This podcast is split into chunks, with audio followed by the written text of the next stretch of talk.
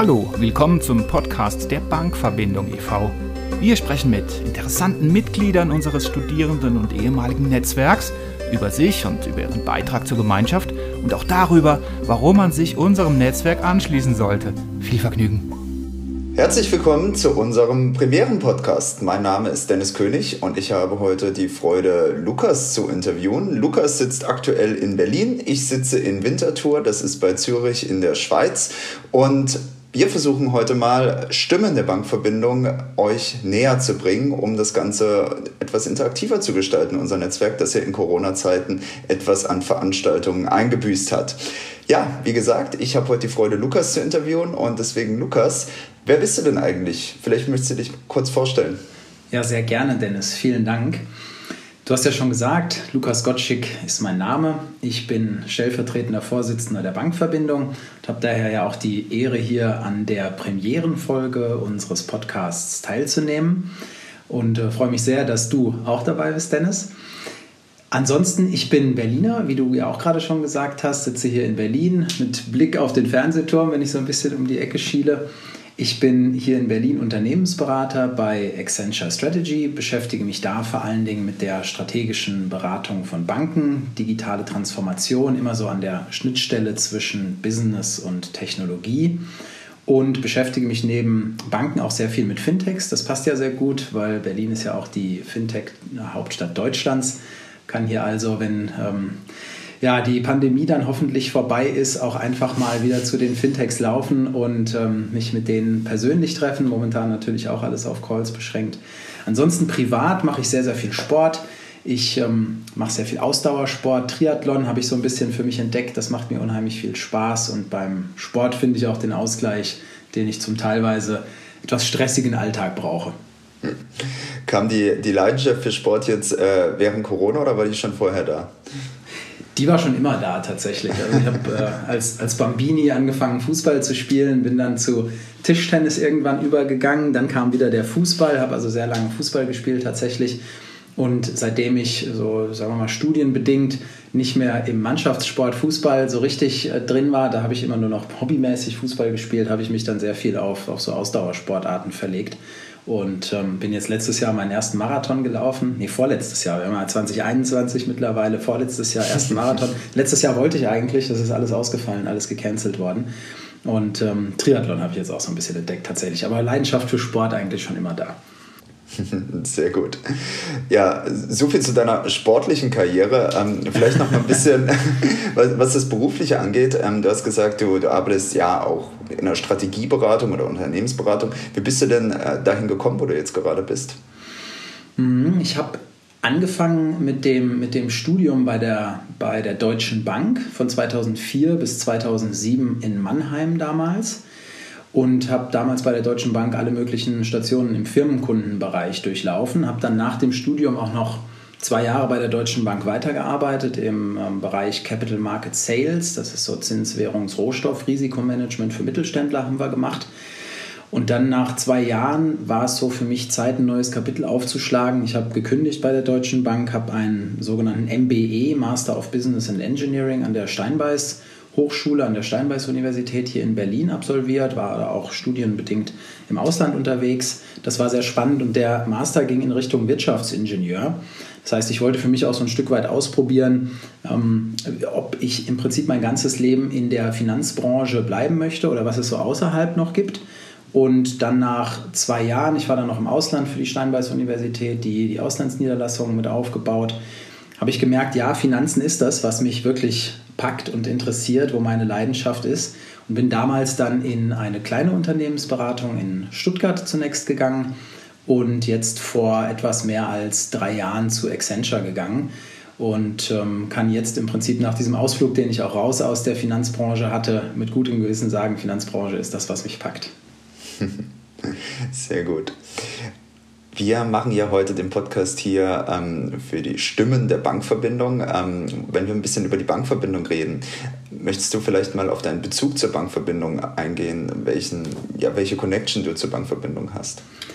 Ja, ich bin ja jetzt mittlerweile stellvertretender Vorstandsvorsitzender. Wir haben ja unseren, unseren Vorsitzenden und Gründer auch der Bankverbindung, Frank Meester, haben und er ist eigentlich der, der mich sag ich mal so, richtig zur Bankverbindung gebracht hat. Ich bin relativ früh eingetreten, noch während des Studiums in Mannheim, habe dann aber eigentlich die Bankverbindung zum ersten Mal aktiv, 2012 war das, genutzt.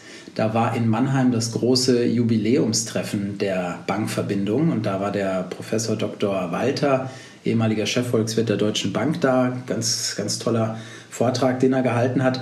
Und der Frank fragte dann in der Mitgliederversammlung, ob es denn jemanden gibt, der sich so ein bisschen ähm, engagieren möchte. Und ich habe dann meine Hand gehoben und äh, unvorsichtigerweise in Anführungszeichen, weil ich war dann, ich war dann ganz schnell Regionalverantwortlicher für Stuttgart. Ich habe damals in Stuttgart gewohnt. Und ähm, neben dem Regionalverantwortlichen bin ich dann auch ganz schnell in den Vorstand ähm, aufgerückt. Und der Frank ist halt jemand, der schafft es sehr, sehr gut, Leute, die vorher noch gar nicht wussten, dass sie äh, eigentlich was richtig Gutes tun könnten, davon zu überzeugen, doch das zu tun. Und dann findest du raus, Mensch, ja, das war eine gute, gute Idee vom Frank, weil es viel Spaß macht, weil es einem viel bringt. Der Frank, der, der hat ein sehr gutes äh, ja, Überzeugungstalent, sagen wir es mal so. Jeder, der ihn noch nicht kennt, der wird das wahrscheinlich dann irgendwann mal kennenlernen, wenn er den Frank auch kennenlernt. Ja, und jetzt bin ich auch schon eine ganze Zeit im Vorstand und das macht unheimlich viel Spaß und die Bankverbindung ist einfach äh, ja, ein ganz, ganz toller Alumni-Verein. Hast du dann im Vorstand bestimmtes Verantwortungsgebiet oder wie kann man sich die Arbeit dort vorstellen? Ja, wir sind ähm, aufgeteilt nach Ressorts im Vorstand. Ich bin so für das ganze Thema Mitgliederakquise und Betreuung unserer Regionalverantwortlichen maßgeblich zuständig. Das heißt, da halte ich den Kontakt zu den Regionalverantwortlichen an den verschiedenen Standorten und überlege mit ihnen, wie wir unser Netzwerk erweitern können. Das ist natürlich jetzt gerade auch in, in Zeiten von Corona eine ganz schwierige Geschichte, weil wir nicht mehr an den DHs unterwegs sind gerade und für unser Netzwerk Werbung machen, auf unser Netzwerk aufmerksam machen, müssen wir uns überlegen, wie wir das jetzt in den digitalen Raum auch überführen. Und da ist ja dieser Podcast auch eine Idee, tatsächlich das Ganze äh, weg von rein physischen ähm, Veranstaltungen hin auch jetzt in diesen digitalen Bereich und ähm, virtuellen Bereich zu heben.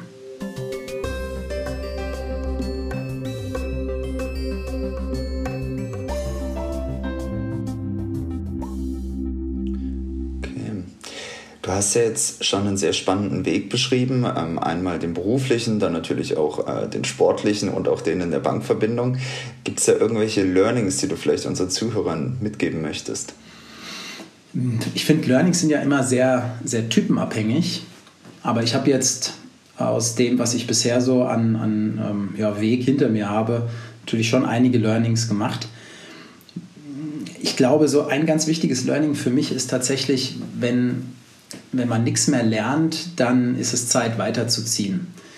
Ich bin aber auch eben ein Typ, der unheimlich gerne lernt, der unheimlich gerne neue Sachen macht, neue Dinge auch ausprobiert. Und so rückblickend habe ich das eigentlich dann auch immer tatsächlich getan, wenn ich so gemerkt habe, Mensch, es ist jetzt Zeit, ein neues Kapitel aufzuschlagen, was Neues zu lernen. Und das habe ich dann getan tatsächlich. Also immer ganz wichtig für mich, immer was zu lernen. Jeden Tag eigentlich ein, ein, Stückchen neues Wissen irgendwie versuchen aufzubauen. Das gelingt natürlich nicht jeden Tag, aber das ist so, ist so das Ziel zumindest mal.